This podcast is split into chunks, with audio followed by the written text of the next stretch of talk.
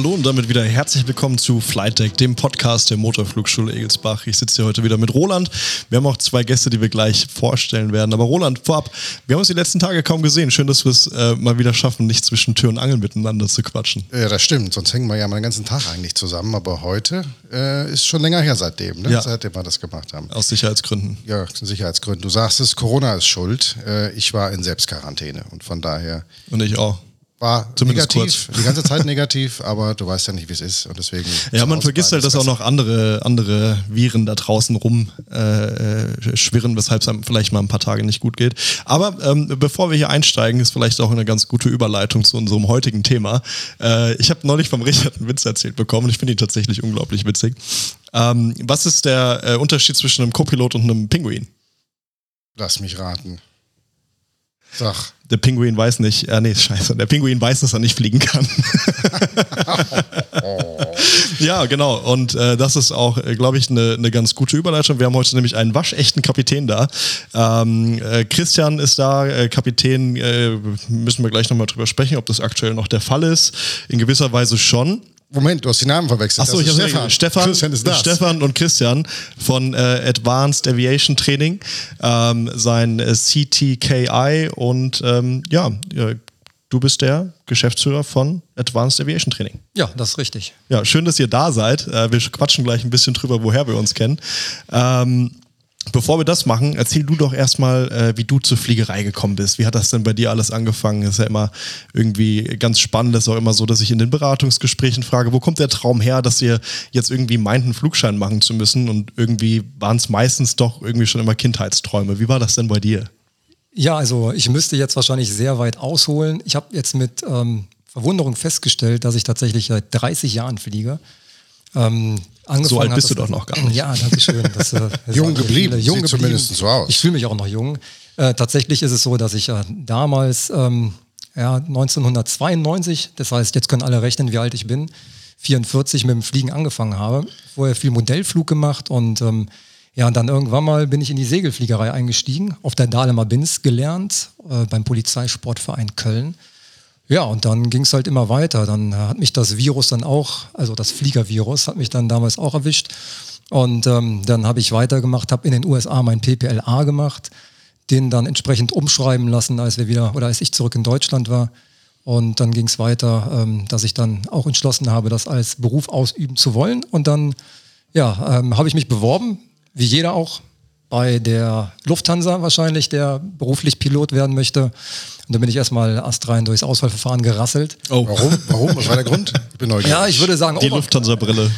nee, Overconfidence tatsächlich. Also, Was? ja, das war ganz interessant. Also ich habe mich natürlich auch vorbereitet, darf man, natürlich nicht sagen, aber Doch, doch, macht, macht jeder, macht jeder letzten? Endes. Ne? Ja, das, ähm, es war ATTC tatsächlich. Echt Ja, wunderbar. Nein. Kennen wir die Firma. Richtig. Äh, ja, hier in Frankfurt. Da haben wir noch schön in Sachsenhausen gefeiert, aber ein anderes Thema. Und ähm, dann ähm, war ich wirklich, also super sicher, dass ich die Sache rocke und zwar ohne Ende. Und dann habe ich mich da äh, nach äh, Hamburg begeben und mich da mit diversen anderen Leuten dann auch äh, bekannt gemacht, die dann im gleichen, in der gleichen Pension gewohnt haben. Und es ging über zwei Tage und wir saßen abends zusammen und haben noch was getrunken. Und am nächsten Morgen klopft es auf meine Tür und ich gucke auf die Uhr und denke mir, oh Mist, ich habe verschlafen. Nein. Ja, richtig. Also total, ich war tiefenentspannt ohne Ende. Und äh, vor mir stand einer von den Kollegen, die ich da kennengelernt hatte, und sagte, hey Steffen, wo bleibst du? Und ich stand ja in, in Unterhose. Ich so, äh, ja, äh, okay, ich ziehe mich schnell an und fahr jetzt, äh, komm jetzt mit. Ja, sollen wir warten? Ja, ja, ja, wartet. Dann habe ich da alle Sachen gepackt, bin dahin. Also ich würde sagen, mein Puls auf 180. Dann äh, sind wir da hingefahren, hoch die Treppe, gerannt, weil der Aufzug nicht kam. Und dann sagten die, oh ja, okay, was ist los? Ähm, ja, ich habe gesagt, ich habe verschlafen. Das Ganze ist auf meinen Mist gewachsen. Ja, möchten Sie denn heute am Test teilnehmen? Fühlen Sie sich in der Lage? Na klar. hab Ich, Da Das war der los. erste Tag. Das war der zweite Tag. War das B? B hieß das damals BU, B? Das war BU, das Ah, war die okay. erste Untersuchung. Und dann ging es direkt los mit so, einem- so einem Test mit dieser Feinmotorik. Das heißt, ich saß da und dann fiel es von mir ab und dann saß und dann so, und dann fing meine Hand so leicht an zu zittern. Scheiße. Ne? Und das war genau der Test, der mich dann gebastelt hat tatsächlich. Na gut, das war dann mit Ansage, war das nix und dann bin ich anschließend, habe ich gesagt, hey, das ist mir aber auch egal, ne? man will es ja nicht hören. Aber sorry, was haben sie dir, was haben sie gesagt, weshalb es nicht Overconfidence? Nein, nein, nein, das war habe ich nachher gesagt, weil ich bin ja so overconfident in die Sache reingegangen, Ah, okay. dass ich dachte, mir kann überhaupt nichts passieren, Leute, ich verschlafe, renn die Treppe hoch, setz mich da rein und selbst Ja. wenn ich das Angebot bekomme, hey, hier ähm, willst du nicht mal ein bisschen später kommen? Ah, Quatsch, ich rock das Ding schon, ne? Ist mir alles egal. Ja, ja, ja. Gut, dann bin ich da, da bin ich dann da, ähm, habe das negative Ergebnis bekommen. Und ich weiß noch, meine Mutter, den Spruch, ah, Stefan, wer weiß, wofür es gut ist. ich hätte sie in dem Augenblick an die Wand nageln können. Und ähm, ja, und dann habe ich den, ähm, bei der RWL meine Ausbildung gemacht. Ah, ja. tatsächlich, Ne? Und ähm, mit der Praxisausbildung in USA. Okay. In ähm, RWL, wo BRB. sitzen die nochmal? Die sind in Mönchengladbach. Okay. Ja. Ich hatte mein PPL ja mittlerweile, hatte ich auch damals in den USA gemacht, in Venice, auch Florida, kannte ich ganz gut. Ja, und dann habe ich mich dann anschließend, um es abzukürzen, ähm, bei äh, Lufthansa Cityline beworben. Dann konnte man das ganze Auswahlverfahren als Ready Entry nochmal machen. Da war ich ein wenig geläutert und habe das äh, ein bisschen äh, bodenständiger angegangen. Und das hat dann auch funktioniert. Ja, und dann bin ich da geflogen ähm, auf dem Canada Jet, bin dann nach knappen drei Jahren auf die, zur Cargo gewechselt, von dem kleinsten auf den größten, von, der, von dem Canada Jet auf die 747-200. Cool. Da ging es dann weiter, Cargo MD-11 und dann Passage. MD-11, ja. Ja, MD-11. Schön, das ist mein, äh, mein, äh, mein Traumflugzeug tatsächlich. Ja, Das- mein bester Freund, mit dem ich auch hier den, den Airman Engine habe, ähm, der ist jetzt die letzten, ja, jetzt seit einem Jahr nicht mehr, aber davor ist er zwei, drei Jahre MD-11 bei der Cargo geflogen. Und äh, ich war auch ein paar Mal dabei und das ist einfach nur ein geiles Flugzeug, finde ich. Ja, also das war auch mein absolutes ähm, Favorite-Flugzeug. Ähm, ich hatte meine damalige Freundin, jetzige Frau auch ein paar Mal dabei. Und äh, es war toll. Das war, gib den Jungs einen Zündschlüssel und fliegt mal um die Welt. Es hat natürlich auch zur Lebensphase gepasst. Ich war jung und ähm, es hat keine Familie zu Hause gewartet und äh, deswegen man konnte da quer durch die Welt fliegen, war herrlich. Ich war Mega. dann auch SFI auf dem Flieger, also Synthetic Flight Instructor, durfte dann auch ausbilden, war viel im Simulator. Dadurch hat man natürlich viel gesehen und äh, war deswegen auch ähm, recht confident auf dem Flugzeug, was man ja sonst auf einer Langstrecke, ob es ähm, sich schwer erarbeiten Äh, muss. und du ne? hast auch die Weltumrunder mitgemacht? Ja, Ah, ja. cool. Ja, die wurden ja dann irgendwann abgeschafft, ne? Genau, da haben wir damals gesagt, bessere Umläufe gibt es nur bei der NASA. Ja, vor allem schneller wahrscheinlich. Ja, ja, genau. Wie lange dauert so ein Umlauf oder hat Ja, es gedauert? gab äh, 21 Tage, man hatte da die Möglichkeit, nach 14 Tagen auszusteigen. Das heißt, dann wäre man derzeit zurückgeflogen und dann wäre jemand anders eingeflogen worden. Ja, weil die meist, also er wurde immer requested, aber wenn man ihm zugeteilt bekommen hätte, aufgrund von Ah, okay. planungstechnischen Dingen, dann hat man gesagt, wir können den Leuten nicht 21 Tage Abwesenheit zumuten, deswegen, Okay. ihr könnt nach 14 Tagen aussteigen und dann kommt Ersatz für die letzten paar Tage. Verstehe ich nicht. Ja, gut. Das, äh, 21 Tage um die Welt fliegen, was gibt's Geileres? ja, also äh, Ja, wir haben da ja auch was vor. Äh, ja, äh, Teaser. pst, ist noch geheim. okay, also wird nichts verraten. Ja, später. Ja, gut, und dann dachte Also ich nicht mir, heute. Prost. Naja, es klingt auf jeden Fall, äh, auf jeden Fall spannend. Und dann, ähm, dann hast du die Firma aber nochmal gewechselt. Ja, richtig. Dann ähm, dachte ich mir, okay, Cargo super, aber wenn du irgendwann mal Kapitän wirst, dann wird es wahrscheinlich ein Airbus. Also, heißt, dass die, die Aussichten auf der Langstrecke dann äh, damals Kapitän zu werden, waren auch damals schon irgendwie äh, schlecht? Naja, das, der normale Werdegang ist ja in dieser großen Firma, in der ich angestellt bin, ist ja der, dass man eigentlich Co-Pilot, Kurzstrecke, das ist so das normale eigentlich, Co-Pilot, Langstrecke, Senior First Officer, Langstrecke, Kapitän, Kurzstrecke Ja. oder Kapitän bei der Cargo, das war ein Einstiegskapitänsmuster. Ach, das wäre gegangen. Genau, aber das sind dann immer so ein paar, das ist ein Tarifvertrag, der dann, dann eine große Rolle spielt, mit der ist mit Verweildauern verbunden. Äh, geht sehr ins Detail und dann kann man irgendwann mal Kapitän auf Langstrecke werden. Wenn es nicht die Cargo gewesen wäre, hätte man noch ein weiteres Muster. Das wäre zum Beispiel dann bei der äh, Classic, bei der Passage. Ja. Ja, und dann äh, wartet man, bis man nicht mehr Ist fliegen auch die kann. Frage, ob man das auch anders haben wollen würde überhaupt. Ne? Also ob man das möchte, weil ähm, so, ich meine, wir fliegen hier, wir, wir schulen hauptsächlich, wir fliegen so ein bisschen durch Europa und so weiter. Und ähm, als ich dann da mit Lars ein paar Mal unterwegs war, da waren plötzlich ganz, ganz andere Themen, die ähm, relevant waren. Und äh, das fing halt an irgendwie bei der Spritplanung, wo geguckt wurde, wie ist denn das Wetter in Europa? Und es wurde nicht geguckt, wie ist denn das Wetter in Frankfurt, sondern es wurde geguckt, wie ist es denn in Europa? Und dann hieß es, es ist nicht so gut. Und dann hat man sich entschieden, irgendwie eine Tonne mehr mitzunehmen. Dann haben wir drüber gesprochen, für wie viel das eigentlich ausreichend ist. Und es ist eigentlich relativ wenig. Ne? Es ist irgendwie ein Go-Round und dann nach Köln, ja. Wel von welchem Flugzeug sprechen wir MD-11? jetzt? Ja, eine Tonne kommst du nicht mit hin. Nee, Also- es waren vier, fünf Tonnen, die sie extra mitgenommen haben oder irgendwie sowas, ja. Und ähm, dann äh, erreicht man irgendwann dann auf dem Flug von Nairobi, erreicht man irgendwie vier Stunden später so das europäische Festland und fängt an, sich die Wetterdaten aus Frankfurt zu ziehen. Sagt, okay, scheiße, äh, 30 Knoten Crosswind in Frankfurt, das ist ein Thema mit dem Flugzeug, ja. Und ähm, das waren plötzlich so ganz, ganz andere Themen, die da relevant waren. Und da weiß ich gar nicht, ob man da so großartig Lust drauf hat, auf so einem Flugzeug auf der langen Strecke direkt Kapitän zu werden. Ja, also es hat alles für und wider tatsächlich. Aber es stimmt, also Langstrecken-Ops ist komplett anders als die Kurzstrecken-Ops. Ähm, aber es ist schön, es gesehen zu haben und die Möglichkeit gehabt haben, es zu sehen. Aber das war dann auch der Grund, äh, warum ich dann gesagt habe, hey, ich will noch mal auf den, äh, auf den Airbus, weil ich will die Philosophie kennenlernen. Und bis dato war ich ja dann sehr viel Fracht nur geflogen. Und ich möchte noch mal so ein bisschen mit dem Restaurant da hinten äh, auch Erfahrung sammeln, wie das so abgeht. Ne? Weil ja, Fracht kotzt nicht, Fracht motzt nicht. Ne? Richtig, ne? also ja, es gibt da viele Geschichten. Man muss, wenn man in der Fracht, im Frachter auf Toilette geht, muss man ja nicht mal die Tür zumachen. Ja. Weil die ist ja eh auf. Außer erst in Turbulenzen macht man die Tür zu, weil es klappert. Ja, ja richtig. Ne? Es sind ja nur zwei Leute an Bord oder maximal drei. Also das war immer sehr, sehr schön. Oder halt ein Frachtflugbegleiter.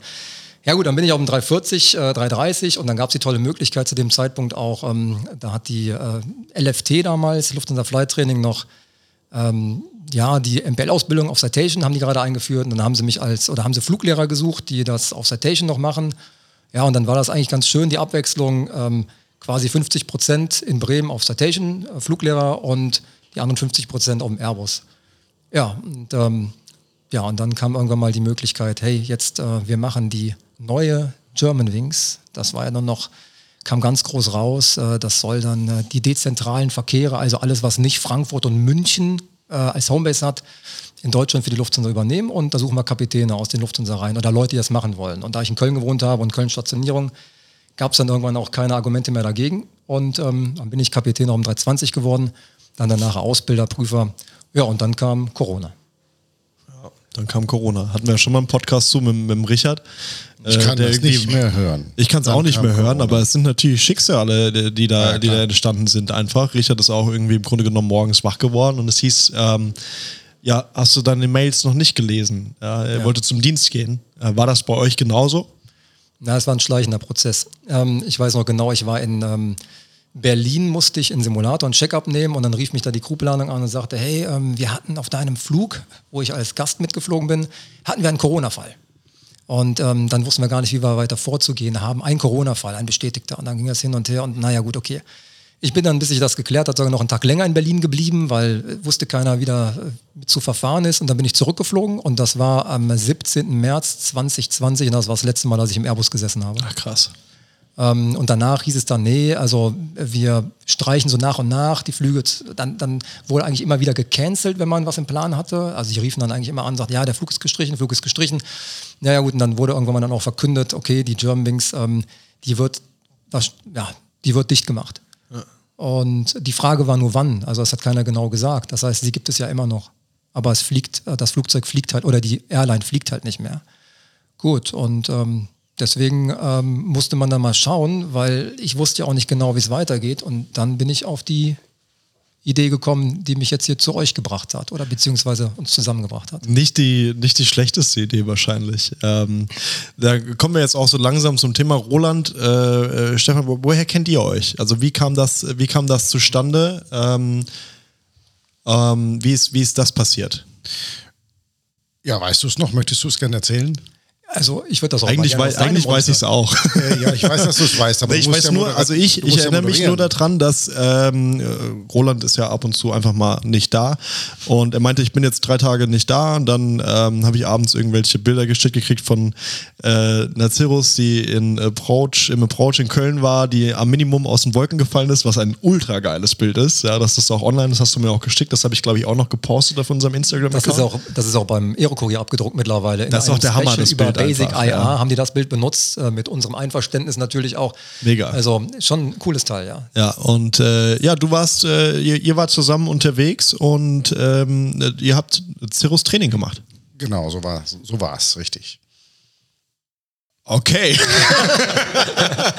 Ich habe jetzt so viel geredet. Ja, gut. Erzähl du doch mal. Ähm, äh, ich weiß es gar nicht mehr ganz genau. Habt ihr Ah. uns angerufen oder hast du eine Mail geschrieben? Ich bin mir nicht mehr sicher. Wir ist kriegen ja so viele so relevant. Anfragen. Nein, ich habe tatsächlich, ich habe angerufen und dann ist keiner ans Telefon gegangen. Oh, Ja, das ist aber eigentlich sehr selten der Fall hier. Nee, nee, ich habe also eine, bei Rolands Nummer geht keiner ans Telefon. Also, wie, äh, was? Moment. Das hat einen Privat. anderen Grund. ja, Handynummer. Ja, ja, Handynummer, genau. Ja, du bist nicht gespeichert, du kommst nicht durch. Genau, das habe ich danach auch gehört, weil ich bin ja an dieses äh, Training auch nur herangeraten, weil ein Freund von mir sich eine Cirrus zugelegt hat, dem habe ich sozusagen bei der Beschaffung geholfen und unterstützt. Gut, und dann haben wir gesagt, okay, wir brauchen ein Cirrus Transition Training und dann Stefan, kümmere dich mal. Okay, was waren eigentlich... Frage, Frage vorab, sorry, warum habt ihr euch dazu entschieden, Cirrus Transition Training zu machen? Es ist ja absolut, äh, es ist ja nicht erforderlich, das heißt, es ist ein ganz normales Single- Single-Engine-Piston-Flugzeug, wie jedes andere auch. Aber warum hast du gesagt oder warum habt ihr gesagt, dass, ich eine, dass du eine Cirrus Transition machen möchtest? Erstmal kann ja natürlich der, der Käufer, der kann ja über das Embark-Programm sowieso ein Cirrus Transition Training machen. Und das hat der äh, Andreas heißt er dann auch äh, machen wollen. Das habe ich ihm auch gesagt, dass das geht. Und äh, er meinte, ich will das aber auch machen. Also ich hänge mich dann da dran und ähm, das wäre ganz gut, wenn wir das gemeinsam machen. Haben wir auch noch mehr von, weil einer kann immer hinten schauen und zugucken. Das ist doch eine sehr effektive Angelegenheit. Na gut, jetzt äh, komme ich natürlich so ein bisschen aus der ähm, gewerblichen Luftfahrt und weiß halt auch, wie wichtig das ist, ein gutes Training zu haben. Und äh, ich dachte mir, Mann, diese Cirrus, Garmin Perspective, ich habe viel mit Garmin zu tun. Also das, ähm, die herkömmlichen ja, GTN 57, die ganzen GFC, Autopilot und so weiter, das war mir auch schon ähm, ein Begriff und ich habe auch schon mit G1000 gearbeitet. Aber das, das Flugzeug als, sich, als solches hat mich sehr interessiert und auch einfach da eine ordentliche Ausbildung drauf zu haben. Und das auch ähm, von jemandem, der nachgewiesenermaßen auch äh, das Ding wirklich gut kennt und unterrichten kann. Ich meine, die Cirrus-Lehrer gibt es ja viele. Warum wir? Werbung. Warum ihr? ja, wir haben da mal eingegeben, wo es denn so CSIPs gibt hier in Deutschland. Da kamen so ein paar ähm, bei rum und dann habe ich mir dann mal, ich meine, ich habe natürlich eine, eine Recherche betrieben und dann habe ich mir so äh, die Informationen angeschaut im Internet, die ich dazu finden kann. Und ähm, ja, was soll ich jetzt sagen? Da ist natürlich das, was mir beim Roland dann zugetragen wurde, beziehungsweise ich gesehen habe, war dann so, dass ich das als die Person gesehen habe, die dann als kompetent oder am kompetentesten rüberkommt. Ich weiß jetzt nicht, ob sich das nachher bestätigt hat, aber Das musst du sagen. Nee, aber was ich, weshalb ich gefragt habe, ist es so, also weshalb ich auch gefragt habe, ohne was dazu zu sagen. Ähm, ich habe das, glaube ich, auch schon mal in einem anderen Podcast erwähnt. Ich habe ja vorher bei einer anderen Flugschule gearbeitet und bin, glaube ich, drei, 400 Stunden Cirrus geflogen, 20er und 22er. Und dann bin ich hierher gekommen und wir wurden dann relativ schnell Cirrus Trainingscenter. Und dann hieß es halt, okay, ähm, alle Lehrer, die da drauf schulen wollen, müssen die normale Transition machen, das TCI-Training und so weiter. Und ich sagte dann zum Roland, so, ja, aber Roland, ich habe doch, ich doch so viele Stunden auf dem Flugzeug. Also was, was soll ich denn da jetzt noch lernen über das Flugzeug, ja? Und ähm, ich wurde halt wirklich innerhalb von fünf Minuten, ich glaube, ich habe mir das erste Video von denen angeschaut, die ich vorher ja nie gesehen hatte, weil ich da gar keinen Zugriff drauf hatte. Ähm, wurde ich halt einfach eines Besseren belehrt. Und äh, zum einen hat es halt unglaublich viel Spaß gemacht, die Videos zu gucken. Auch der äh, Maximilian Waldmann, Grüße gehen raus, hört, also hört uns auch, hört sich auch immer den Podcast an. Ähm, hat jetzt gerade angefangen und er äh, zitiert die Jungs aus den, aus den Videos und er sagt, das sind so ähm, im, im positiven Sinne so krasse Amerikaner einfach, die äh, in jeder Sekunde das Produkt verkaufen und halt die, die lernen halt einfach so genial rüberbringen. Und ähm, dann kam ich relativ schnell zu so einem Punkt, wo ich mich gefragt habe, machen wir bei der Cirrus zu viel oder machen wir bei anderen Flugzeugen zu wenig? das ist total interessant, dass du das sagst. Weil ich kann mich daran erinnern, dass wir im Flieger saßen, Roland und ich. Wir flogen irgendwo, dann waren in der Cruise-Phase dann und dann sagte er irgendwann zu mir, nachdem wir schon ein bisschen geflogen waren, Stefan, denkst du, wir machen hier zu viel? Ist das gerechtfertigt, was wir hier tun? Da habe ich gesagt, nee. Und genau deine Worte, ich habe gesagt, ich glaube, es ist so, dass wir auf den anderen Flugzeugen zu wenig machen. Ja. Das stimmt. Ja. Haben wir uns Da jemals, habt ihr, könnt ihr, könnt ihr irgend, von irgendeinem äh, Aquila, fliegst du Aquila? Nee. Okay, tun wir so, als würdest du Aquila fliegen. Roland das- fliegt Aquila. sein, ja, okay. Kennst du die, kennst du die, weißt du, wie, wie alles zusammengeschaltet ist, was die Jungs sich für Gedanken gemacht haben bei den Sicherungen, alles drum und dran? Was sie, was da, nein, wissen wir wahrscheinlich nicht aus, auswendig. Äh, auswendig nicht, aber ich weiß, wo es steht und die groben Zusammenhänge, klar. Die sind ja bei jedem Flugzeug irgendwo gleich. Ja, aber bei der Cirrus ist es halt so, dass man sich mit den Sachen auseinandersetzt und ähm, die, die Philosophie dahinter versteht und dann halt auch relativ schnell merkt, die, ich meine, die Jungs von Cirrus waren damals da, als wir, als wir zum Cirrus Trainingscenter waren. Das heißt, die sind wirklich aus Amerika hierher gekommen, haben mehrere Tage mit uns Theorieunterricht gemacht. Und ähm, finde ich auch immer ganz sympathisch. Die vergleichen sich ja mit Boeing und Airbus, ja. Ähm, äh, was, was die Verkaufszahlen betrifft und auch was das Training betrifft, was sie, was, was ihnen auch zusteht. Also es ist doch absolut gerechtfertigt. Und ähm, da sagen sie, das, was wir hier gebaut haben, das findet ihr in keinem anderen Flugzeug in der Klasse. Das ist so. Ja. Das kommt oft zu kurz, ja. Und ich glaube, dass wir deshalb auch bei anderen Flugzeugen tendenziell eher zu wenig machen, wie du auch sagst, ja. Also Cirrus hat es ja geschafft, einfach das auch attraktiv zu gestalten, weil diese Trainingsmaterialien sind halt der Hammer. Und ähm, man möchte das Flugzeug auch verstehen und interessanterweise, ja, es ist eine philosophische Sache, habe ich festgestellt, die Leute haben oder die, die Piloten, die eine Cirrus fliegen wollen, die stellen das gar nicht in Frage, dass ein gutes Training gemacht werden muss. Zumindest die meisten nicht. Ja. Ja, das, äh, da, auch da gibt es Leute, die dann sagen, nee, das brauche ich nicht, ähm, stellen aber dann sehr schnell fest, wenn sie ein Flugzeug kaufen, auch gebraucht, dass die Versicherung plötzlich teurer ist. Ja. Äh, doof. Äh, mit Transition wird das ein bisschen reduziert. Natürlich kostet sie auch Geld, aber jeder äh, Cirrus-Käufer, ganz egal wie alt das Flugzeug ist, bekommt ja das MBAG-Programm, genauso wie ihr auch, wo also Cirrus drei Tage Cirrus-Lehrer bezahlt. Aber das musst du mal kurz erklären, weil das kenne ich gar nicht. das MBAG-Programm? Ja. Doch, das kennst du. Ja, aber äh, auch wenn man sich eine gebrauchte Cirrus kauft, Ja. Das heißt, jeder, der sich eine gebrauchte Cirrus kauft, der sagt, Cirrus, wir zahlen dir das Training, oder wie funktioniert das? Oder sie bekommen die, die Zugänge zum Online-Programm und müssen dann die Flugstunden zahlen, oder wie funktioniert das genau? Ja gut, das Flugzeug gehört ja in der Regel den Leuten selbst, also müssen sie das Flugzeug bezahlen. Und für die Theorie, für den Lehrer, das äh, bekommt der Schüler gestellt von Cirrus. Drei Tage Cirrus-Lehrer? Auch der Lehrer wird bezahlt von Ja, Cirrus. ja, ja, ja. Also ähm, Rechnungsempfänger bei uns ist dann Cirrus selbst. Ach, wir schreiben dann eine Rechnung an Cirrus. So ist das. Ach, wie geil ist das denn? Ja. Ja, es macht aber auch absolut Sinn. Ja, aber ich meine, wir kennen alle den Begriff vom Dr. Killer. Ja. Und ähm, war ja die Cirrus auch eine Zeit lang, muss man ja äh, ehrlicherweise sagen. Ja, gut. Aber das ist, glaube ich, heute nicht mehr der Fall. Nee, aber ich glaube, das liegt maßgeblich an dem Training, was sie da entwickelt haben, ja. Ja, ist schon outstanding. Vor allen Dingen, was mir wichtig ist dabei, ähm, oder zu sagen zumindestens das Training, was gemacht wird, der Anspruch von Cirrus ist, dass der Schüler oder der Eigner das versteht, die ganzen Systeme versteht und nicht nur der Lehrer. Man könnte ja sagen, der Pilot oder der, der neue Besitzer ist, ist einfach nur Besitzer und Pilot und ich muss nichts über die Systeme wissen. Das funktioniert halt irgendwie. Und Cirrus möchte gerne, dass die Leute das wirklich verstehen, bis ins Detail. Und Macht ja, auch, macht ja auch absolut Sinn. Was ich auch mit dem meinte, was ich gerade gesagt habe, ist, ähm, es gibt ja ganz viele Statistiken, die auch von, von Cirrus verfolgt werden.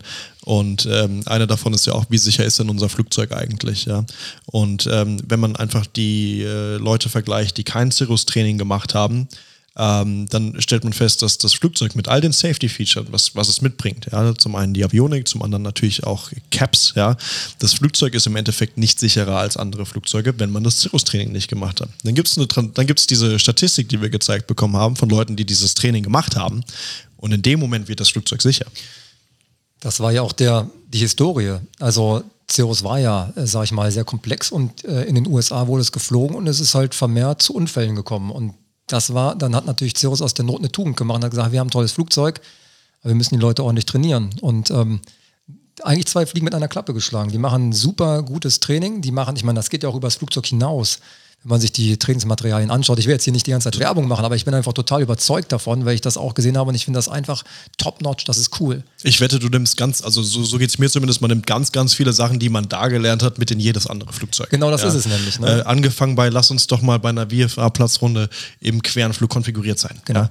Und ähm, das, das sind halt einfach so Sachen, die nehme ich mit in jedes Flugzeug. Ja, Egal ob oder, 152er, Aquila und das, was auch immer. Den ja. Platzrundenlehrgang, das ist ja ein eigener Lehrgang dort, Ja. wo auch genau erklärt wird, wie es geht mit Seitenwind. Was muss ich wann tun, äh, zu welchem Zweck? Und das äh, trifft auf jedes Flugzeug zu und nicht nur auf die Cirrus. Also ich habe damals, als ich ein, ähm, das Airbus Type Rating gemacht habe, habe ich immer gesagt, ja Mensch, super, jetzt äh, kenne ich das Ding. Eigentlich müsste man nach einem halben Jahr nochmal ein Type Rating machen. Weil dann hat man sich eingeflogen, dann weiß man natürlich die Dinge, die man gelernt hat, theoretisch hat man verstanden. Und ähm, dann kann man es nochmal ganz anders füllen. Und zwar, ähm, es ist ja, man ist ja irgendwann gesättigt von Informationen, das kann man gar nicht mehr aufnehmen. Und deswegen ist eigentlich ideal, weil ich denke mir, man macht ein PPL, man fliegt und dann irgendwann kommt man zur Cirrus und dann kriegt man nochmal so ein Brush-Up mit ganz vielen anderen Basics auch nochmal. Ja. Und das soll man als Chance sehen. Und jetzt sind wir wieder am Punkt. Eigentlich sollte das äh, meiner Meinung nach auf vielen anderen Flugzeugen auch so laufen. Jedes Flugzeug äh, verdient es eigentlich, ähm, dass man ordentlich darauf eingewiesen wird. Weil ich meine, die haben ja alle ihre Besonderheiten. Und ähm, ja, grundsätzlich möchte man auch mal wissen, wie funktionieren die Systeme. Sprit, Ja, ja. Elektrik. und wann wie äh, prozedural, wann, wann, äh, wie konfiguriere ich in der Platzrunde, wie mache ich das beim Anflug, das sind schöne Sachen und das ist total schön übertragbar auf viele andere Flugzeuge. Man lernt ja. dafür das Leben. Aber du hast jetzt auch zum Beispiel gesagt, dass du drei, also drei Ratings, du bist äh, Canada Jet, äh, 320 und MDF geflogen. War da noch mehr? Oder ja, waren es die drei? Nee, also ja, also ähm, Canada Jet, mal kurz überlegen, ähm, Genau, 747. Ah, 747, ja, okay. Guck mal, Mashallah. Da hat schon Schwierigkeiten, das zusammenzuzählen. Ja, und dann, dann äh, Citation Jet und ähm, A340 300, 330 300, 340 600. Achso, okay. Also du hast sieben, acht Type-Ratings gemacht? Ja, die 340er-Reihe äh, und 330 ist ja äh, Mixed Fleet Flying, das geht schon. Das sind dann quasi Differenztrainings, das ist nichts anderes, kennen ja. wir auch. Auch in der Kleinfliegerei, das ist nichts anderes. Und ähm, ja, gut, und ja, das war's, glaube ich. Ist aber nicht äh, normal. Ach ja, also ich würde das schon als äh, schon besonders äh, bezeichnen. Ja, ich würde jetzt sagen, wenn man mir jetzt ein Type-Rating auf einem anderen Flugzeug anbieten würde, würde ich auch weniger Juche schreien, als ich es damals gemacht habe. Damals war es so, ähm, ja, genau das gleiche mit der Cirrus. Man erweitert seinen Horizont. Bei jedem ja. Type-Rating, das man macht, ähm, hat man neue Inputs und kann es übertragen auf viele andere Sachen. Und wenn man so ein, also ich muss schon sagen, ich war schon, äh, was das angeht, schon sehr wissbegierig, aber man wird ja auch ein bisschen bequem, bequemer. Also ist ja immer Arbeit. Es ist Arbeit, ohne Ende. Genau. Aber als bequemen Typ habe ich dich nicht kennengelernt. Und was war nach der Corona-Kiste? Also ähm, du warst jetzt dann irgendwann mehr oder weniger ja, genau. arbeitslos kann ich nicht sagen, weil einen Vertrag hast du ja. Aber es gab nichts mehr zu fliegen. Und du bist ja kein Typ, der Däumchen dreht. Äh, ich, ich im Übrigen auch nicht. Ich kann das genauso nicht. Also mal ruhig auf dem Hintern sitzen, fällt mir schwer. Du hast was geschaffen und hast dir gesagt, ich mache was nebenbei. Genau, ich habe dann gefreelanced. Ähm, nein, ich muss anders anfangen. Ich wollte natürlich fliegen, ähm, weil mir das Spaß macht und jetzt konnte ich nicht mehr fliegen. Und dann ähm, ja, hatte ich noch, hatte ich die Idee, ich habe meiner Frau gesagt, was soll ich denn jetzt machen? Irgendwie, ich muss ja einen Plan B haben. Pilot soll ja einen Plan B haben. Und ich habe ein Haus gebaut damals, dachte ich, ja, hey, soll ich nicht irgendwie gucken, alte Immobilien zu sanieren? So, und dann hat die gesagt, doofe Idee, ganz doofe Idee. Ich hatte so viele komische Ideen, habe ich gesagt, ja, vielleicht, ähm, ja, ich habe da jetzt irgendwo die Möglichkeit zu freelancen. Das ist bei der Flugschule Mal, beim, beim Peter Luthaus, hat mir sehr viel Spaß gemacht. Ähm, sehr Gemacht. viel gelernt auch. Machst du nicht mehr? Ja, ich, ich komme zeitlich nicht mehr dazu. Ich bin da noch ähm, und ich äh, hoffe, ich habe immer gesagt, ich würde gerne wiederkommen, aber irgendwie klappt es zeitlich nicht, weil ich jetzt ja dieses andere Projekt gestartet habe. Und ähm, ja, und dann habe ich irgendwann mal meiner Frau gesagt, ah, weißt du was, also irgendwie, wie wäre es denn, wenn ich eine Schule aufmache? Und die ist ja meine größte Kritikerin und da hat sie gesagt, äh, ja, das ist eine gute Idee. Krass. Oh Gott, weil sie keine Ahnung hat von der Materie Ganz genau. ohne ihr es zu nahe zu treten. Ja, aber das ist die einzige Sache, wovon ich auch nur ansatzweise ein bisschen was verstehe. Also Ausbildung und Fliegen und vielleicht, man muss ja irgendwo sein, seine Nische finden. Aber jetzt ist ja nicht ganz so einfach, weil man muss ja auch an dem Platz, wo man ist, braucht man ja auch einen Approval, dass man erstmal am Platz eine Flugschule aufmachen kann. Da habe ich mal langsam so ein bisschen, ähm, ja, dass die meine Fühler ausgestreckt und ich äh, kenne da einen schon lange seit der Segelfliegerei auch, den Martin Birkmann, der ist der Besitzer der Motor, der Flugzeugwerft Hangela. Und dann bin ich zu dem hingefahren und habe gesagt, Martin, wir haben es lange nicht gesehen, immer mal wieder, aber hast du Räumlichkeiten für mich? Krass. Ich würde gerne eine Flugschule aufmachen. Ist, äh ich möchte gerne ein Fitnessstudio im Keller haben. Ja, Keller ist ein gutes Beispiel, weil dann hat er gesagt, ja, ich habe hier unten einen Keller, äh, kannst du haben. Echt? Ja, und dann habe ich da reingeschaut und du konntest, also man konnte die Wände nicht sehen vor Zeugs, was dazugestellt war. Ach, und dann hat er gesagt, ja, mach, ne, kannst du haben. Und ähm, ja, und dann habe ich dann letzten Endes äh, geguckt, ob ich ein Team zusammenstellen kann von Leuten, die dann nachher, sag ich mal, so ein bisschen dieses, dieses Rumpfteam sind. Und habe dann gesagt, okay, jetzt, das Ding wird jetzt ausgebaut. Und ähm, ja, und dann wurde es ausgebaut, äh, parallel an Dokumenten und so weiter gearbeitet. Und dann habe ich natürlich auch, ähm, wie gesagt, vom Rumpfteam gesprochen. Ähm, also mein bester Freund, den ich seit der Flieger, seit der Segelfliegerei kenne, der Tobias Kessler, der unterstützt mich da enorm. Der ist auch ähm, ja, Human Factors Trainer, wo wir auch, also wir haben eben über Ausbildung auf Flugzeugen gesprochen, aber der Human Factor hat ja in der allgemeinen Luftfahrt auch noch nicht so richtig Einzug gehalten. Das ist auch so ein bisschen unser zweites Steckenpferd. Und ähm, gerade gute Theorieausbildung haben wir ja gerade auch schon angesprochen im ähm, Rahmen von Cirrus. Und da bin ich an den Christian rangetreten und äh, den Christian habe ich kennengelernt, weil ich mal ihm den Checkflug abgenommen habe, um seinen amerikanischen IFA an den deutschen äh, zu konvertieren. Und er ist halt ähm, ja, äh, in der Theorie und auch gerade was Aufbereitung von Syllabi und von theoretischem Material angeht, sehr begnadet, aber ich würde fast vorschlagen, das können wir ihm auch selbst, ihn auch selbst Absolut, erzählen ja. Das heißt, äh, wir, jetzt haben wir dich ein bisschen kennengelernt. Äh, Du scheinst äh, der Mann fürs praktische Fliegen zu sein. Christian selbst fliegt auch. Ähm, aber du bist mehr der Mann fürs Theoretische. Du bist Doktor, Professor, Dozent Ja, und Äh, bist der begnadeste Theorielehrer, den ich wahrscheinlich, den wir hier zumindest am Tisch hatten. Ja. Hey, äh, danke Grüß für die dich. Blumen. Hallo und danke für die Einladung. Äh, ja, nein, also ich, ich, mein Hintergrund ist äh, einfach im, im akademischen Bereich. Also ich bin ursprünglich eigentlich Meteorologe, also habe auch äh, mit 14 mit der Segelfliegerei angefangen, ganz klassisch, womit man, wovon man noch eigentlich nicht mehr wegkommt. Also im Endeffekt Ja. führt es einen doch wieder zur Fliegerei zurück, bis man eine Flugschule dann irgendwann aufmacht. Habt ihr euch damals schon kennengelernt? Nee, gar nicht. Okay. Gar nicht. Also wirklich, wir, wir kennen uns seit etwas über einem Jahr. Das stimmt nicht. Das ist Das länger stimmt, her. wir sind- ach. Christian. Nein, nein. Wir, waren zusammen, äh, wir sind zusammen im Verein. Im oder Ver- waren. erst zwei Jahre in oder der, so, ne? Nee, Ja. BWSGH, also schon länger her. Was für ein Ding? Äh, Bundeswehr-Sportgruppe Hangela. Ähm, stimmt, ja. Ja, und da sind wir beide quasi Vereinskameraden. Ja. Und äh, der Christian kam an mich ran, "Ah, das muss länger sein. Christian, also wir haben vor, wir haben. Ja, aber so mehr als, viel mehr als nee, anderthalb. nee, also du kamst, glaube ich, wann, wann hast du denn angefangen mit dieser Idee? September 2020. Ja, richtig, genau. Und es war im ja, doch, Sommer so, davor, sind Ja, zwei stimmt. Jahre. Ja, doch. Du, die Schon Zeit durch Corona geht schneller rum. Ja, ja. Ja, vor allem, wenn man ein bisschen nebenbei eine Flugschule baut. Dann, es, ähm, es ist auch beängstigend. Jetzt hat äh, Corona feiert gerade zweijährigen Geburtstag, ne? Der Happy Birthday. Ja. Prost. Also echt, äh, Dazu gratulieren soll, weiß ich noch nicht ja, genau. ist katastrophal, ja. Aber äh, man muss auch sagen, wir sind da ganz, gut- ganz gut durchgekommen. Sowohl ähm, mit der Firma als auch so zwischenmenschlich. Ja. Wir waren nicht total isoliert, wir konnten weitermachen. Das war schön. Ja. Wir haben sehr viel Kundschaft bekommen dadurch, weil die Leute einfach nicht mehr wussten, was sie mit ihrer Zeit anzufangen wollten. Keine Ahnung.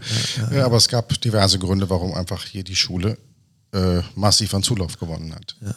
War so. Aber äh, zurück zu dir. genau. Wir so, wollten dich nicht unterbrechen. Wie, wie kamen wir, wie wir über, über, über die Theorie kamen wir drauf, genau. Und ähm, ja, ich habe eigentlich auch in der Uni schon immer gerne so Themen gemacht, die andere Leute nur mit der Kneifzange angefasst haben. Ich war, glaube ich, Da- da- ja. machst du, unterrichtest du Meteorologie an der Universität? Jetzt nicht mehr so viel, weil ich jetzt größtenteils in der Luft- und Raumfahrt unterwegs bin. Also irgendwann vor, ich glaube, zwölf Jahren oder so kam halt die ESA auf mich zu und fragte nicht, ob ich einen Atmosphärenkurs für die Astronauten geben möchte. Moment, ich kenne jetzt EASA. Das ist, ja, das ist ja die mit einem A weniger ist cooler. Hier in Darmstadt, ne? das glaube ich sofort. Köln sitzen die. In Köln sitzen Aber die hier in. Darmstadt auch, oder? Genau, da sind die Satellitenmissionen Ah, okay. und die Astronautenausbildung ist in Köln. Das ist natürlich cooler als Satelliten. Aber da die EASA ich- ist auch in Köln, dass du nur weißt. ist auch in Köln, ja, ja, genau. Ja, in Köln, da bündelt sich sowieso alles. Also der Köln Nabel der Welt, oder? Ja, klar. Das kann Düsseldorf schon. ähm, Oh, der war böse. Nein, ähm, und da merkte ich eigentlich so, da kam auch wieder so dieses Fieber hoch, wieder zurück irgendwie, so das ganze Thema Luft- und Raumfahrt und vor allen Dingen Ausbilden. Also es hat mir unglaublichen Spaß gemacht da. Und dann haben die einem Unidozenten erstmal erklärt, wie man richtig ausbildet. Ähm, und man kriegt da so ein Instructor-Training. Und das fand ich unglaublich faszinierend, wie man, ja. Und, äh, Entschuldigung. Was, sorry, was hast du dann, wo, wo hast du beigebracht bekommen, auszubilden? Bei der ESA, bei, für die Astronauten. Also wenn man eine Vorlesung von den Astronauten gibt, dann muss man für jede Vorlesung, die man da gibt, äh, zwei Dreier-Runs machen. Also, Also ich kann mir so vorstellen, so ein Uni-Professor steht ja vor der Tafel und spricht mit der Tafel. Hast Exakt. du da gelernt, mit dem Publikum zu sprechen? exakt. Aber exakt, ganz exakt. lustig, ganz, ganz- sorry, dass ich jetzt total abschweife, aber ich höre ja gerne gemischtes Hack. Ich weiß nicht, ob das irgendjemand von euch kennt. Ja, das ist der Podcast von Felix Lobrecht und Tommy Schmidt.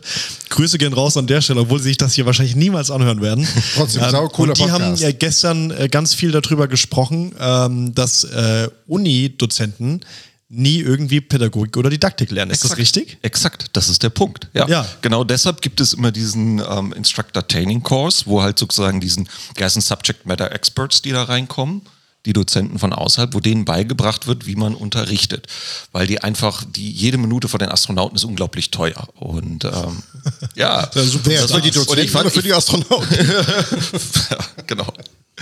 Und äh, ich fand das, also ich fand das extrem bereichernd und ähm, da, ab da wurde auch so ein bisschen die Idee geboren, ich möchte das eigentlich auch in der Luftfahrt machen, weil da sind die Anforderungen ähnlich, die Themen sind sogar sehr gleich, also gerade was die Erdatmosphäre angeht. Ja, und so kam es dann, Als Meteorologe ja auch eigentlich äh, eine super Grundlage. ja, genau. Meteorologe wird man ja auch nicht einfach so.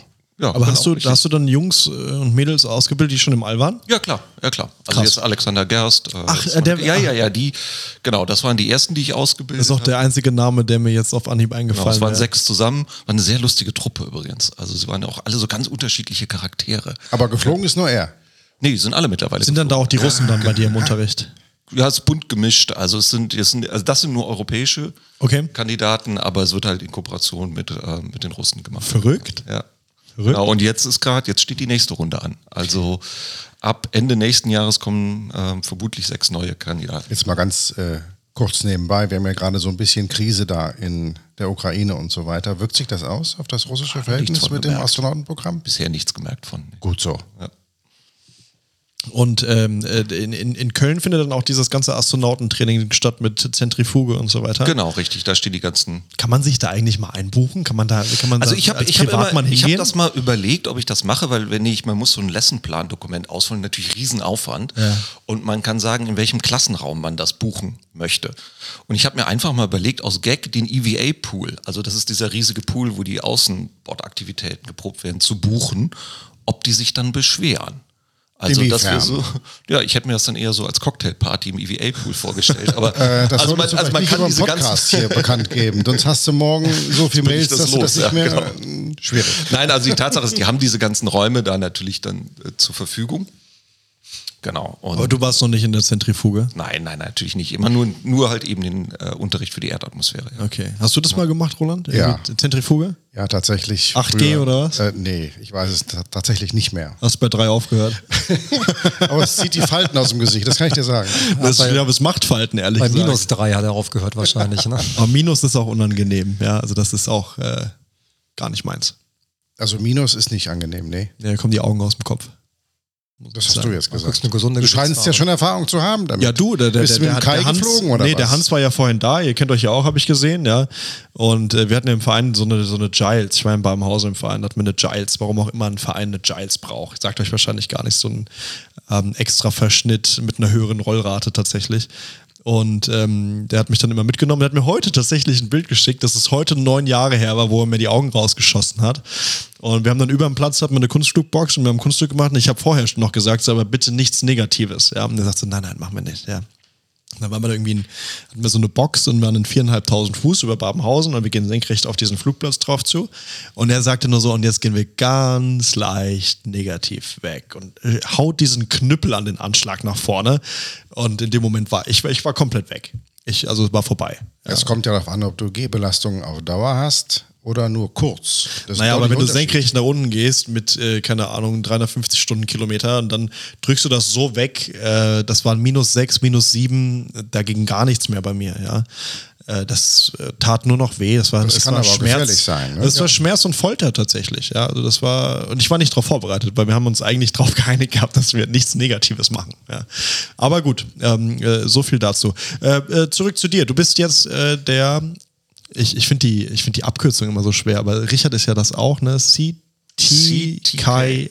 CTKI. Exakt. Ja. Das klingt äh, wie eine Figur bei Star Wars. Ich weiß auch nicht, wer sich diese Abkürzung ausgedacht hat. Da war irgendjemand wahrscheinlich länger abends irgendwo unterwegs und hat am nächsten Morgen gesagt, das ist meine Wortkreation des Jahres. Ja, wa- wa- wahrscheinlich. Ja, du hast uns ja eben gerade hier schon deine, deine Skripte und äh, deine Videoaufzeichnungen gemacht, gezeigt. Ähm, du bist jetzt in der Flugschule äh, für die theoretische Ausbildung verantwortlich. Genau, richtig. Also jetzt ähm, ursprünglich reingekommen bin ich über Cranfield Aviation. Kannst du ganz Ah, kurz erzählen, was das, was das ist? Weil Über einen Haufe, über einen Exakt, André. Grüße gehen exakt. raus, André, Ja, super. exakt. Du hast mir das vorhin erzählt, Ja, ja. Ähm, aber ich, äh, und es klingelt da irgendwie bei mir, aber irgendwie kann ich es nicht so ganz zuordnen. Genau, das ist eine Theorieschule in Dortmund. Und da habe ich vor, glaube ich, fünf Jahren angefangen als Ausbilder und bin da jetzt eben CTKI. Und so über die Schiene bin ich halt reingekommen und damit reingewachsen, diese ganze Theorieausbildung. Und du bildest alle 14 ATPL-Fächer Ja, aus. exakt. Mittlerweile alle 14. Es waren erst die Mathe- und Physik-basierten. Und die kannst du dir jederzeit so aus dem, aus dem Ärmel schütten. Ich meine, äh, neben Ah. mir sitzt ein, sitzt ein 320-Checker. Ich weiß nicht, ohne dir zu nahe treten zu wollen, ob, ob wir jetzt alle noch auf Anhieb Fragen so wie damals mit 100% bestehen würden. Ja. 100 Prozent. Fragen wir doch mal, wie viel Feuerlöscher bei 400 Passagieren? Ja, pro 50, ne? Nee, Quatsch, das stimmt nicht. Das waren die Notausgänge. Aber Pro 50 ich wäre ein bisschen wenig, sagen. oder? An jeder Flugbegleiterstation, ich kann es dir nicht sagen. Wie viele? Ich weiß auch nicht, ich glaube sechs. Ah, okay. Ja, ich glaube, das hängt wirklich an äh, Flugleiterstation. Aber nee, also vollkommen richtig, der Christian.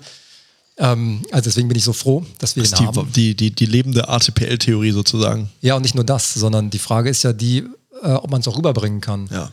Und vor allem, ähm, er kann ja auch diese ganzen äh, theoretischen Inhalte auch gut aufbereiten, weil er ja wirklich äh, da ein super Händchen für hat. Ja. Also den lasse ich nicht mehr los. Das, das klingt fast romantisch. Ja, gut, dass ihr uns jetzt nicht sehen könnt. Wir kuscheln ja. Wir- Ich sitze ja eigentlich auf seinem Schoß gerade.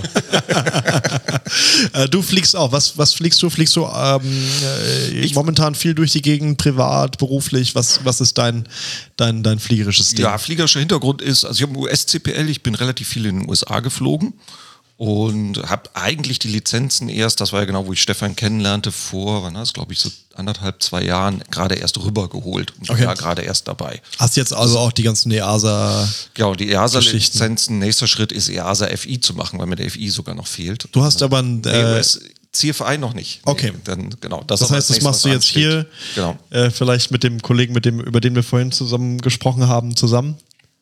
Wenn Ja. das dann dann geht. Bin ich jetzt gemeint als der Kollege? Oder Nee, Patrick. Ach so, ja. Ja, ja, genau. Das müssen wir jetzt mal gucken. Ähm, vielleicht kommen wir gleich noch auf das Thema Flugschule zu sprechen. Dann kann ich noch ein bisschen sagen, was wir da alles vorhaben, beziehungsweise woran es jetzt im Augenblick noch, ja, knirschen wäre falsch, aber äh, sind natürlich Herausforderungen, die so eine Ja, dann Flugschule machen wir doch einfach den, den charmanten Übergang. Erzähl doch mal. Also ihr seid eine ATO, ihr macht momentan PPL-Lappel-Ausbildung, nehme ich mal an. Ihr habt eine Bristol irgendwie, irgendwas war da, wenn ich das richtig mitbekommen habe. Ja, also, also fast alles richtig. Wir sind keine ATO. Seid ihr eine DTO? Wir sind eine DTO und wir arbeiten an der ATO. Und ich glaube, das Luftfahrtbundesamt denkt mittlerweile auch schon, Gott, was ist los mit den Jungs? Warum reichen die ihre Dokumente, die äh, Revisionen nicht ein, beziehungsweise die kommentierten Versionen? Weil wir einfach so viel zu tun haben. Verzeihung. Sorry, ihr habt viele Flugschüler oder was? Naja, sagen wir es mal so, wir bauen natürlich gerade, wir haben äh, relativ viel da zusammen. Das heißt, wir haben die äh, Syllabi geschrieben. Wir müssen das natürlich alles DTO-mäßig, ist das äh, relativ wenig Aufwand. Aber für eine ATO ähm, braucht man ja relativ viel. Das wird ja über das Luftfahrtbundesamt dann betreut und wir wollen dann halt auch, äh, das war auch grundsätzlich der, der, die Idee, ähm, IFA-Training machen und auch FI-Training, also Advanced Aviation Training. Und ähm, an, diesen, an diesen ganzen Handbüchern, am Operations Manual, am OMM, Organization Management Manual, da arbeiten wir gerade dran. Ähm, das liegt auch schon beim LBA, müssen wir nochmal eine neue Version hinschicken und dann ähm, ja, hoffen wir, dass wir dann auch bald äh, Vollgas einsteigen können mit den weiterführenden Kursen. Im Augenblick ist es so, als DTO können wir PPL, Lappel, Nachtflug, Class Rating und was wir darüber hinaus machen, ist halt eine ganze Menge Seminare, weil wir halt auch denken, ähm, ich möchte jetzt mal die provokative Szene, äh, äh, These aufstellen, wir fliegen zu viel. Nicht falsch verstehen, aber wir fliegen zu viel im Verhältnis dazu, dass wir uns theoretisch weiterbilden, fortbilden. Das stimmt, da gebe ich dir absolut recht. Aber du sagst gerade Genehmigung DTO, ATO. FI darfst du ja auch beim Land. Was hat dich bewegt äh, jetzt beim LBA? Ich meine, äh, die personellen Anforderungen an eine LBA, ATO sind doch eine andere und ich sag mal, kostentechnisch auch nicht ohne. Ähm, warum? Ihr wollt jetzt, sorry, dass ich unterbreche, aber ihr wollt jetzt von der DTO direkt zur Komplex-ATO sozusagen. Ja. Nee, nee, wir gehen nicht komplex. Ach so. Den brauchst du ja nicht. Man kann auch IFA. non-komplex beim RBA sein, oder was? Auf jeden Fall. Ach so. Das Ding ist, ja genau, das Ding ist, das ist auch von nicht ganz so langer Zeit umgestellt worden. Das, das Ding ist folgendes, also beim Land, ATO geht ja auch, aber du kannst beim Land DTO keine Fluglehrerausbildung machen. Da ist wirklich nur DTO beim DTO beim Land ist nur auf diese Kurse äh, limitiert, die ich gerade genannt habe. Gut, aber ATO beim Land kannst du Fluglehrer Genau, ausbilden. aber da wir ja auch eigentlich, äh, die Anfangsidee war ja die, dass wir Advanced Training machen, vor allem IFA-Training. Das kann ich beim Land nicht, auch nicht mit einer ATO beim Land. Das stimmt. Und ich hatte sogar die Idee, beim Land eine ATO zu machen, um dann halt auch schon mal mit ein paar anderen Kursen weiterzumachen. Aber dann habe ich relativ schnell festgestellt, ja, das ist ja auch ein Organisationsaufwand. Das heißt, ich muss die Handbücher auch da erstellen, die vielleicht eine andere Tiefe haben, aber man muss sie trotzdem führen. Und dann fange ich dann an, ähm, zwei, ein Handbuch zu erarbeiten beim LBA, ein Handbuch zu führen bei, bei der Bezirksregierung, muss dafür sorgen, dass die Revisionen passen und ähm, das wird zu viel, das kriege ich nicht hin. Und deswegen, äh, Schuster, bleib bei deinen Leisten, mach's nach und nach. Das heißt, die DTO mit den Dingen, dabei bitte die ATO beim LBA einreichen, beziehungsweise zertifizieren lassen, genehmigen lassen. Und ähm, dann ziehen wir halt alles rüber von der DTO zum LBA. Okay, verstehe. Hast du auch Basic IFA eingereicht? Das ist ja jetzt neu. Was, wie findest du das? Also das ist interessant. Also wir haben da sehr viel drüber geredet. Basic IA, ja. Also äh, das Problem, äh, was sich jetzt auch offensichtlich zu bestätigen scheint von Informationen, die ich habe, ist, dass relativ viele der Leute, die IFA machen wollen, denken, dass sie jetzt mit relativ wenig Aufwand an IFA rankommen. Ist ja auch so. Jein, jein. Also ja, jetzt bin ich gespannt.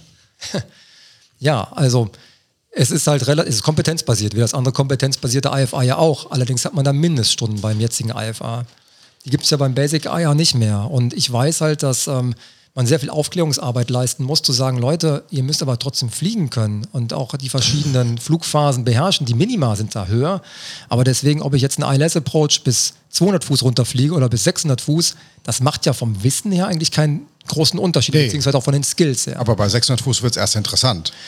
Ja gut, aber das hat ja dann mit der, ich meine, klar, die Ausbildung ist ja trotzdem, sage ich mal, wir, wir schulen ja nicht die letzten 400 Fuß bei so einer CBIA-Ausbildung, sondern es geht ja, wann hast du mal bei einer Competency-Based IA-Ausbildung wirklich Minimum Wetter? Macht man ja. Ach so, ja, ich erinnere mich nur an unsere Cirrus Transition. ja, das war natürlich äh, Das geniale hat- Foto, ja. Ich werde das, ich werd das hier äh, in die, in die Show Notes posten, wenn wir die Folge hier online hauen. Äh, da werde ich alle, die das jetzt hören, können sich das Bild mal anschauen. Ich werde das nochmal posten, weil das Bild wirklich ja. sehr, Das sehr genial. schön. Und ja. ich glaube, da haben wir auch alle nicht mit gerechnet. Wir flogen ja zurück und wir hatten es auch mit dem Sunset vertan. wir, wollten, wir wollten ja auch äh, genau genommen, ja, weil das Tanken in Reichelsheim so lange gedauert hat. Christian, warst du auch dabei? Nee, du leider warst nicht dabei. Ich okay. habe nur die Bilder gesehen. okay. Und äh, wir hatten ja geplant, tatsächlich noch tagsüber rüber zu gehen, nach Hangela einen Cloud-Break zu machen, was ja aufgrund der Minimas dann nicht ging. Das hätte eh nicht funktioniert. Und dann kamen wir auch wirklich in hier Pitch Black kamen wir dann da in Köln an und fanden uns dann wieder.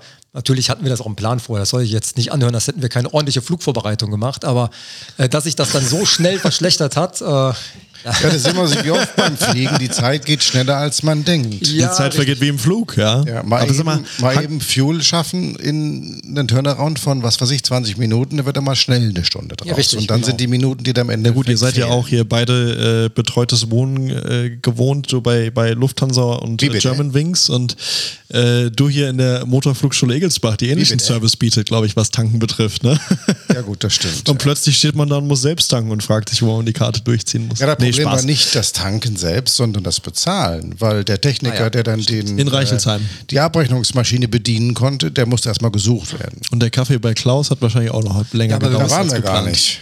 wir müssen ihn natürlich auch ein bisschen jetzt äh, wieder in Schutz nehmen, beziehungsweise er war es nicht schuld, der Tankwart. Also wir, Welcher Tankwart in Reichelsheim? Was ist das, Das ist für ein Quatsch? Techniker, der einfach, äh, weil wir, Tankst doch selbst in Reichelsheim.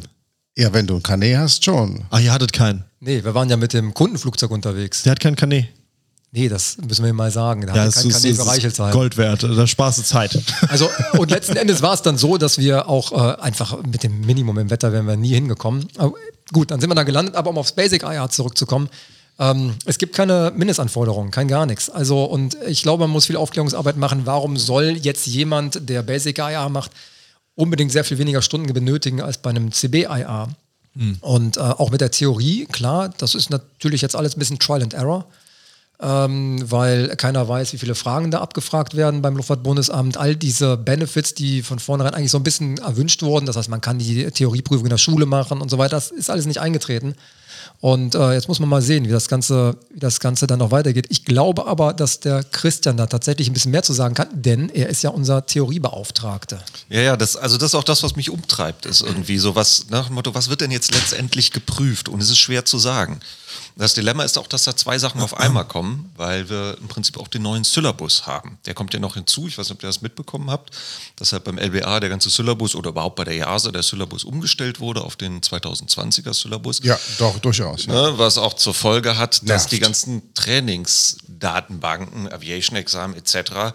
so ein bisschen äh, von heute auf morgen so ihre, sag ich mal, die bilden halt nicht mehr 75 Prozent ab, sondern unter Umständen vielleicht nur noch 20 Prozent. Ja, das Luftfahrtbundesamt verschwendet aber sehr viel Energie da rein, neue Fragen zu erfinden. Ja, also da sind sie bekannt für. Ja, und dann, also, und dann kommt man in dieses Dilemma rein, dass man einmal halt jetzt zu einer Prüfung, zur Basic IA-Prüfung geht, ähm, nicht so recht weiß, was von dem Syllabus reinkommt, wobei das steht ja in diesem Syllabus-Dokument drin, plus dass es neue Fragen gibt. Also ich glaube, so in der ersten Runde ist das schon äh, ein bisschen Lotterie. Ich glaube, es ist der beste Weg, ähm, wenn die Leute die CBIR-Theorie machen ähm, und dann einfach fliegen auf Basic IFA-Basis, eben fliegen, bis sie fit sind. Und dann für eine spätere Prüfung für CBIR-Praxis, wenn sie denn die Erfahrung haben, die Theorie einfach nicht mehr machen müssen. Das stellt sicher, dass sie vernünftige Theorie haben. Denn beim Basic IFA weiß noch niemand so richtig, wie das eigentlich sein soll. Es sind weniger Prüfungsfragen, das ist, de, das ist Ja. das de facto. Ja, Es ja. wird nochmal reduziert. Auch der Syllabus ist reduziert. Also es sind auch weniger Lern Learning Objectives drin. Es ist aber nicht viel weniger, weil im Prinzip muss man ja trotzdem wissen, wie die Anflüge funktionieren. Aber es ist schon reduziert. Ja, das stimmt. Deutlich. Ähm, ich weiß nicht, weil, mh, also ehrlich gesagt, meine persönliche Meinung ist, diese Basic IFA ausgebildeten Leute machen möglicherweise, wenn sie Ehre haben, bei 600 Fuß Schluss. Aber machen sie das wirklich? Weil sie wissen ja, wie es funktioniert.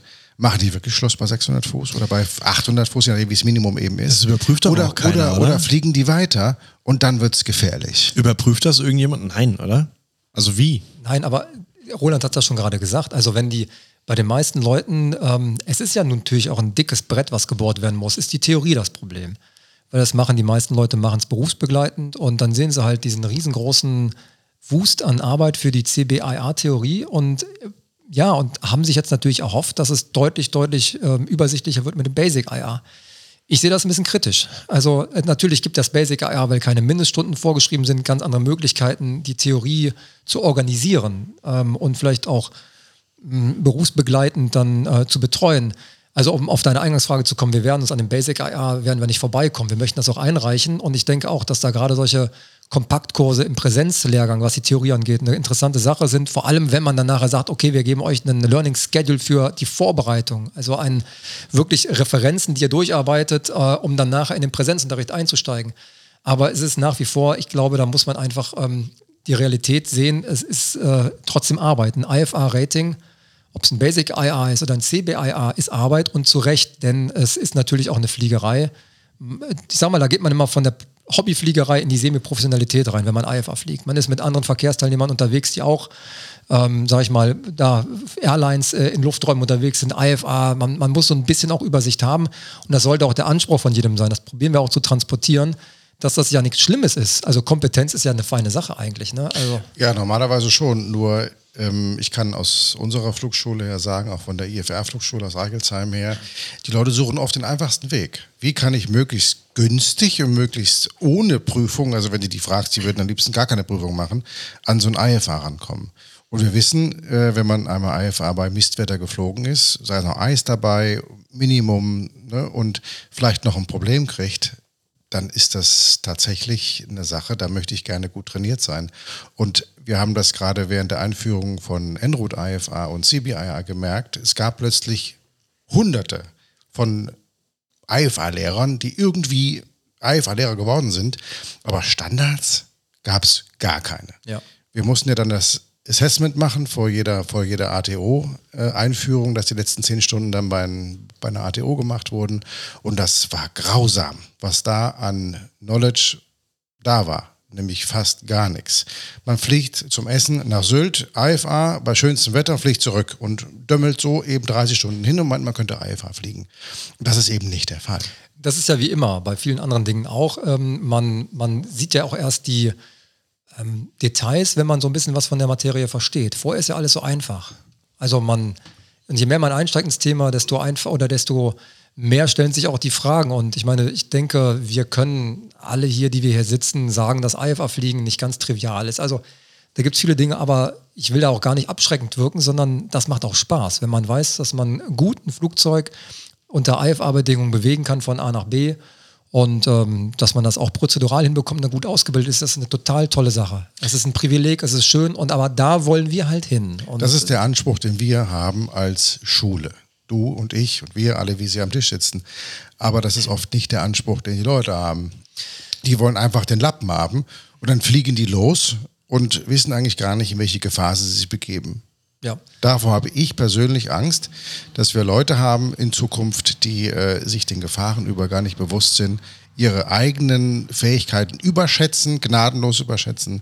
Und wir haben als ATO festgelegt, wir haben ein standardisiertes Verfahren bei der Aufnahme in der ATO, denn die Prüfungsfähigkeit oder die Prüfungsreife muss ja durch eine ATO festgelegt werden.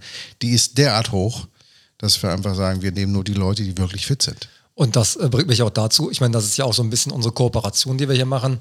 Solange wir das ATO-Prüfel nicht haben, solange wir das ATO-Prüfel nicht haben, können wir ja, bilden wir auch CBIA aus. Das kann man ja auch machen. Als Fluglehrer ist einfach Fluglehrer 30 Stunden außerhalb der ATO. Und wir schicken euch ja dann, solange das halt nicht da ist, die, für die letzten 10 Stunden die Leute. Und ähm, ja, und hoffen, dass die dann auch genau bei diesen Assessments äh, gut abschneiden, weil das ist unser Ab Anspruch halt einfach, ne? dass wir, ja, ich sage immer zu meinem äh, jetzigen IFA-Schüler, sage ich immer, ähm, ich werde ein Monster aus dir machen. Also ich will, dass er ein IFA-Monster wird.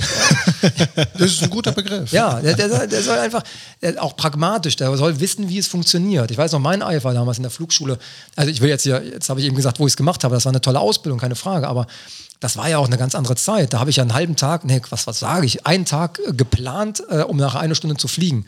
Das waren aber 50 Stunden in der ATO. Noch. Ja, ja, richtig, aber Und du hast allein integriert gemacht Genau, genau. ne? Und der ganze, äh, ganze Planungsaufwand, schon damals, ich weiß noch, mit Karten und hier äh, Standardrouten und hier das ganze äh, analog, das ist nicht mehr, das ist nicht mehr State of the Art. Jetzt ist es iPad. Ja, aber damit müssen Leute auch Ja. umgehen lernen. Und das ist das, das zu integrieren in die Ausbildung, das finde ich ist ein riesengroßes Also ich, Thema. Ich glaube auch, Das ist dass das ist auch ein riesengroßes Thema, was einfach auch in der äh, VFA, PPL-Fliegerei einfach noch fehlt, dass das wirklich, äh, uns fehlt in der Ausbildung in gewisser Weise die Zeit, denen beizubringen, wie sie hinterher tatsächlich in ihrem äh, fliegerischen Dasein als PPLer äh, unterwegs sein werden. Ja gut, die haben uns als Backup und fragen dann äh, als Lehrer, wo wie mache ich das? Wir, wir sind ja immer da. Ich meine, es ist ja nicht komplex. Alleine zu fliegen ist äh, psychologisch eine andere Geschichte. Es ist nicht komplex, mit, mit einem iPad von A nach B zu fliegen und ins Ausland zu fliegen. Es ist eine super Unterstützung, aber es wäre halt schön, wenn wir die Möglichkeit hätten und da auch irgendwie die Zeit in diesen 45 Stunden, ähm, weil es ist ja immer unser Ziel, die Leute mit 45 Stunden auszubilden. Ja, daran messen wir uns natürlich auch in gewisser Weise. Aber es wäre halt schön, wenn, wenn da irgendwo Zeit wäre, zu sagen, okay, wir bringen euch bei, mit einem iPad zu fliegen. Wir bringen euch Vorflight bei, wir machen Vorflight-Schulungen. Ähm, das machen wir alles danach. Ja, das heißt, das bieten wir auch an, hier mit Markus Smart und so weiter, mit dem wir im Übrigen auch mal einen Podcast machen sollten. Ja, mit Wolfgang Österreich vor allen Dingen. Die, das sind ja die äh, Genau, ähm, Vorflight-Päpste. Viele Grüße. Das, das wäre halt sehr schön, wenn wir das, wenn wir das äh, einbauen könnten. Ja. Ja, also ich muss sagen, bei der PPL-Geschichte, da habe ich natürlich auch eine Meinung zu, und zwar was gerade diese Integration von modernen Medien, Electronic Flightback angeht. Ich denke, man muss da schon die Basics lernen beim, beim PPL-Fliegen. Also da soll man schon seinen, Flug, äh, Absolut, seinen, seinen ja. Flugdurchführungsplan machen, man soll auch den Strich in die Karte machen. Deswegen finde ich das auch gut so und so macht, deswegen machen wir das auch so. Aber ähm, wir wollen halt auch anschließend, also wenn die PPL-Schulung abgeschlossen ist, dann kann man genau solche Lehrgänge machen, wie ihr es macht und den Leuten auch. Aber wie die, die Leute, die dann auch, sag ich mal, bei der entsprechenden Flugschule lernen, die kriegen das ja mit. Ja. Sind auch neugierig. Und dann können sie das auch machen. Und dann wird das eine gute Sache. Also deswegen, da ist relativ viel, ja, es gibt tolle Sachen. Das ist ein tolles Hobby. Man kann sich da schön mit beschäftigen. Also Wir erleben viel. auch immer wieder bei dem Vorflight zum Beispiel. Ich hatte jetzt ein, ein Assessment, ähm, um in die ATO aufgenommen zu werden und er kam dann da mit einer Vorflight-Vorbereitung, druckte das zwar alles aus, Navigationsplan, alles, aber kannte die Werte, die da auf dem Blatt stehen, überhaupt nicht. Naja, ist Balance war nicht korrekt. Ortsmissweisung. So. Ja, äh, Also auch das Programm Vorflight muss einfach bedient werden. Das heißt nicht einfach, ich habe jetzt äh, Vereinfachung durch Computertechnik, drücke auf den Knopf am Flugplan und fertig ist es. Wie setzen sich denn die Werte zusammen? Genau. Und das, meine ich, das meine ich Das ja. ist dann auch die PPL-Ausbildung, ja. Ja. das fehlt da an der Ja, Stelle genau. sehr, sehr oft. Und wir, äh, also die Leute, die uns ausgebildet werden, die wissen, was eine True Airspeed ist und wo sie herkommt. Äh, Das ist aber leider nicht die Regel. Äh, Roland gibt hier schon hektisch Zeichen, dass wir, äh, wie, wie, wie, wie lange sind wir denn schon Ja, hier on air? Äh, 57 Minuten, aber ich habe noch eine Frage an den Christian. Du bist Meteorologe. Ich Richtig. sage, Jetzt sag nicht, wie das Wetter morgen wird. Nein, Würde mich nein, aber auch interessieren. Ich habe noch nicht reingeguckt. Wechselhaft. ganz woanders hin. Die Chance erste möglich. Sache, äh, gerade wenn wir um IFA uns unterhalten, dann sage ich den Leuten, Meteorologie ist das wichtigste Fach überhaupt, weil wir bewegen Ja. uns immer im Wetter. Ja, das ist exakt das, was ich zu Anfang der Kurse immer sage. Ach, guck. Ja, nein, das ist wirklich so. Weil halt viele denken halt, okay, als VFR-Pilot, als verantwortlicher VFR-Pilot bleibe ich aus allem raus. Ich würde nie in CB reinfliegen, ich würde nie, also es passiert dann doch irgendwie, Aber beim IFA-Fliegen ist das Problem, wir sind in der Soße schon drin. Das heißt, wir müssen vorher wissen, was da kommt. Und äh, das stellt mehr Anforderungen. Und es passieren auch relativ viele Unfälle in IMC. Also ist, man denkt immer so, es sind natürlich zum Teil VFR-Piloten, die äh, VFR in IMC geflogen sind, aber auch ein großer Teil, die auf einmal in IMC sind und keine Ahnung haben, dass da auf einmal einfach alles zu ist oder ein Embedded Thunderstorm kommt, ja. Findest du, wenn du dich mit den Piloten unterhältst, die ihr in der Ausbildung habt, äh, genügend Meteorologie gelehrt wird? Ist das Wissen ausreichend oder sagst du, da kann man immer mehr machen? Ich meine, wahrscheinlich wirst Ja. du sagen, mehr machen geht Ja. immer, aber es geht um so eine Baseline. Also das grundsätzliche Problem bei der Meteorologie, das merkt man auch in der Ausbildung, ist, weil es kommen ja auch immer wieder Leute auf mich zu sagen, ah, mit der Meteorologie, das habe ich nie so, ich würde das gern mal gern als Ganzes verstehen, kannst du mir das nicht erklären? Und ich sage, nee, ich habe es auch nicht als Ganzes verstanden. ähm, also es geht nicht. Also Meteorologie ist einfach ein Fass ohne Boden. Und das ist eine Mischung aus irgendwie viel Wissen und dann wieder doch Erfahrung. Also es ist wirklich, ja, es ist einfach ein schwieriges Thema, muss man ganz offen und ehrlich sagen. Ich glaube, Erfahrung ist ein wesentlicher Punkt. Mich rufen auch oft Ex-Schüler an, die sagen, ah, ich will von da nach da, übermorgen kannst du mir mal sagen, wie das Wetter wird. Also Ja. wir machen es wir machen's bei Cranfield in der Tat so, und das wird jetzt bei AAT auch ähnlich, dass wir beispielsweise beim CBIA, bei den Nahunterrichten, die Hälfte der Zeit in die Meteorologie stecken und den Rest in die sechs anderen Fächer. Das finde ich gut.